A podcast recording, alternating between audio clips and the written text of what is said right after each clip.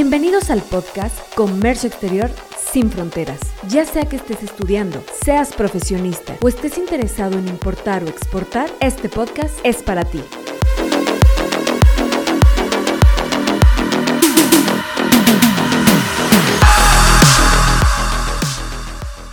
Hola traders, sean bienvenidos a un episodio más de este podcast Comercio Exterior sin Fronteras. Está con ustedes su servidora Nash Tiaguel y el día de hoy vamos a platicar sobre la importancia de las mercancías sensibles amparadas con un programa IMEX. Vamos a repasar un poquito. Sabemos que al contar con un programa IMEX, este nos permite realizar importaciones de manera temporal aquella mercancía a la que esté destinada nuestro proceso de acuerdo con la modalidad autorizada, ya sea un proceso industrial o de servicios, y luego poder retornar estas mercancías al extranjero. Ahora definamos, ¿qué es una mercancía sensible?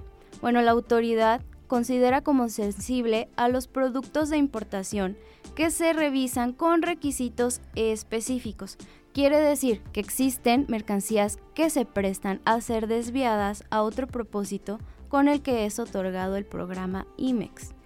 Así que la existencia de estas mercancías sensibles tiene la finalidad de prevenir estas prácticas comerciales que pudieran perjudicar al sector nacional.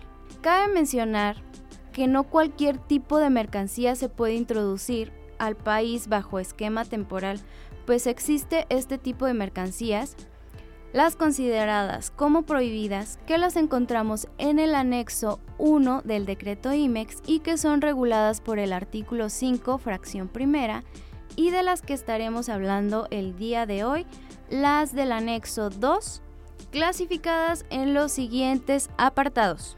Tenemos el apartado A para el azúcar, el apartado B vamos a encontrar los metales de hierro y acero, el apartado C tenemos textil y confección.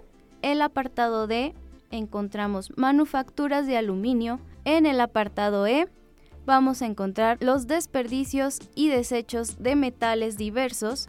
En el apartado F tenemos el tabaco y por último en el apartado G se encuentra la maquinaria, partes o componentes para la fabricación de los productos en especial del capítulo 98. Eh, cada uno de estos apartados cuenta con su listado de fracciones arancelarias que están sujetas a cumplir los requisitos específicos para efectuar su, importación temporal. Nash, eh, ya tengo mi autorización del programa IMEX y me interesan productos sensibles. ¿Qué tengo que hacer? Uno de los criterios aplicables para las empresas que tienen su autorización IMEX deriva a que también cuenten con su certificación en IVA e IEPS bajo las modalidades vigentes. Pues con esto no es necesario solicitar la ampliación para la importación temporal de mercancías sensibles del anexo 2. ¿Qué quiere decir? Bueno, quiere decir que aquellas empresas que únicamente tengan su programa IMEX deberán tramitar la solicitud de ampliación subsecuente de las mercancías sensibles mediante ventanilla digital y cumplir con una serie de obligaciones. ¿Qué, ¿Cuáles son estas series de obligaciones? Bueno, pues tenemos que presentar un escrito libre con las especificaciones del material sensible y el volumen máximo. También tenemos que presentar un reporte del contador público que contenga el inventario físico, la capacidad productiva, así como un listado de productos que se elaboran. También tenemos que presentar la descripción detallada del proceso productivo que van a tener estas mercancías sensibles. Aquí hay que ser muy específicos en cuanto a la descripción y pues podemos también apoyarnos de fotografías. También se presenta un documento que contenga el volumen total solicitado y en un plazo de 10 días hábiles a partir del día siguiente que se recibe la solicitud, la Secretaría de Economía emitirá la resolución correspondiente. Para este punto hay que considerar que si bien está establecido el tiempo de respuesta, la autoridad puede que no resuelva en este plazo y se puede otorgar un plazo extra de hasta 5 días hábiles para enmendar inconsistencias que se detecten. Tomando en cuenta esto, rechazan las solicitudes para poder presentarlas nuevamente y que se reinicien los plazos.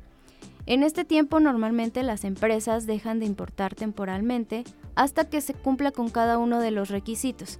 Y otra de las opciones a considerar es el artículo 11 del decreto IMEX, en específico el último párrafo que nos dice que transcurridos dichos plazos, sin que se emita una resolución, se entenderá que la Secretaría de Economía resolvió favorablemente y emitirá la resolución correspondiente. A veces por el exceso de trámites que debe resolver la autoridad, esto no se cumple, pero suponiendo que la resolución fuese positiva, es necesario obtener el número de autorización porque este debe declararse en el pedimento de importación temporal.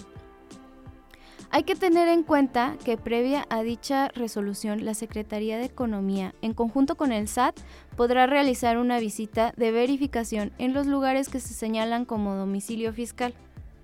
Y por último, para tener en cuenta, el plazo de vigencia de las resoluciones emitidas será de hasta cuatro meses para la importación temporal de mercancías sensibles. La autoridad tiene las siguientes formas de notificar las resoluciones, que de manera general es mediante BUSEM y otra por alcance por medio del correo electrónico dirigido al representante legal. El contenido de esta notificación incluye el número de autorización por fracción arancelaria, así como su vigencia, volumen autorizado y las unidades de medida en kilos. Es muy común que en la práctica aduanera las CIMEX se enfrenten al cumplimiento de precios estimados, padrones sectoriales y avisos o permisos automáticos debido a que estas empresas decidan importar en forma definitiva insumos de los apartados que mencionamos del anexo 2, según sea el caso, para sus procesos productivos. Por ejemplo, una empresa IMEX que está autorizada para importar aluminio del apartado D del anexo 2 del decreto, decide cambiar de régimen o importar definitivamente y para cumplir con las regulaciones y restricciones no arancelarias, tiene que presentar en el despacho aduanero un documento que se llama certificado de molino. Este documento se puede solicitar al proveedor y contiene información específica de la fabricación del aluminio. Entonces, nosotros tenemos que decirle a nuestro agente aduanal que nos digitalice este documento para poder cumplir con las regulaciones y restricciones no arancelarias de esa fracción. Y bueno, como recomendación, cuando se gestione este tipo de trámites, asegúrense muy bien con su agente aduanal que las clasificaciones arancelarias no van a sufrir cambios, de lo contrario no podrán importarse al amparo de esta ampliación. Por ejemplo, en el caso del aluminio, el certificado de molino puede ser muy útil para la clasificación del material sensible. Entonces, hasta que se cumplan con los requisitos para la fracción arancelaria que corresponde, se podrán introducir estos materiales sensibles al país, ya que al momento de presentar la solicitud para la ampliación, es obligatorio declarar las fracciones arancelarias específicas de las mercancías que se van a introducir de manera temporal. Hay ciertos problemas que enfrentan las CIMEX al momento de mostrar el cumplimiento de las obligaciones o requisitos que debe tener para poder tramitar una ampliación subsecuente. Entre ellas está el haber exportado al menos el 70% del volumen consignado a su autorización o su contraparte, el compromiso de realizar anualmente ventas al exterior por un valor superior a los 500 mil dólares, o bien facturar exportaciones en cuanto al menos 10% de su facturación total, que sabemos que esto está establecido en el decreto IMEX. Entonces, por ejemplo, si la IMEX solicitó más de una fracción arancelaria en una ampliación y estas cantidades no se agotan, es posible que repercuta en el cálculo del porcentaje, porque al finalizar no podrá alcanzar el 70% requerido. Entonces, una de las soluciones para este problema es analizar la posibilidad de realizar trámites de forma individual de las fracciones arancelarias sensibles y de esta manera puedan solicitar sus ampliaciones subsecuentes que cumplan con el porcentaje requerido.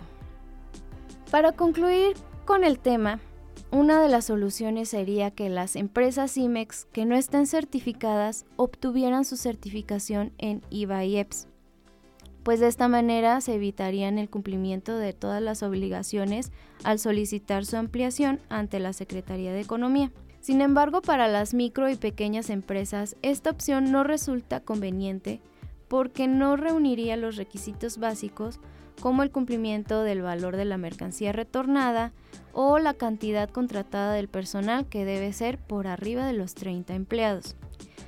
Entonces, también concluimos que es muy importante que las empresas con programa IMEX conozcan las maneras de tramitar las ampliaciones para la importación de mercancías sensibles, así como la obligación y los derechos que ofrece mediante el decreto IMEX, para que puedan obtener resoluciones positivas en sus trámites.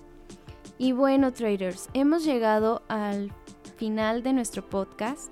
Espero que esta información la encuentres muy valiosa y no olvides seguirnos en nuestras redes sociales donde puedes encontrar más información, ya que en cada una de ellas hay contenido diferente.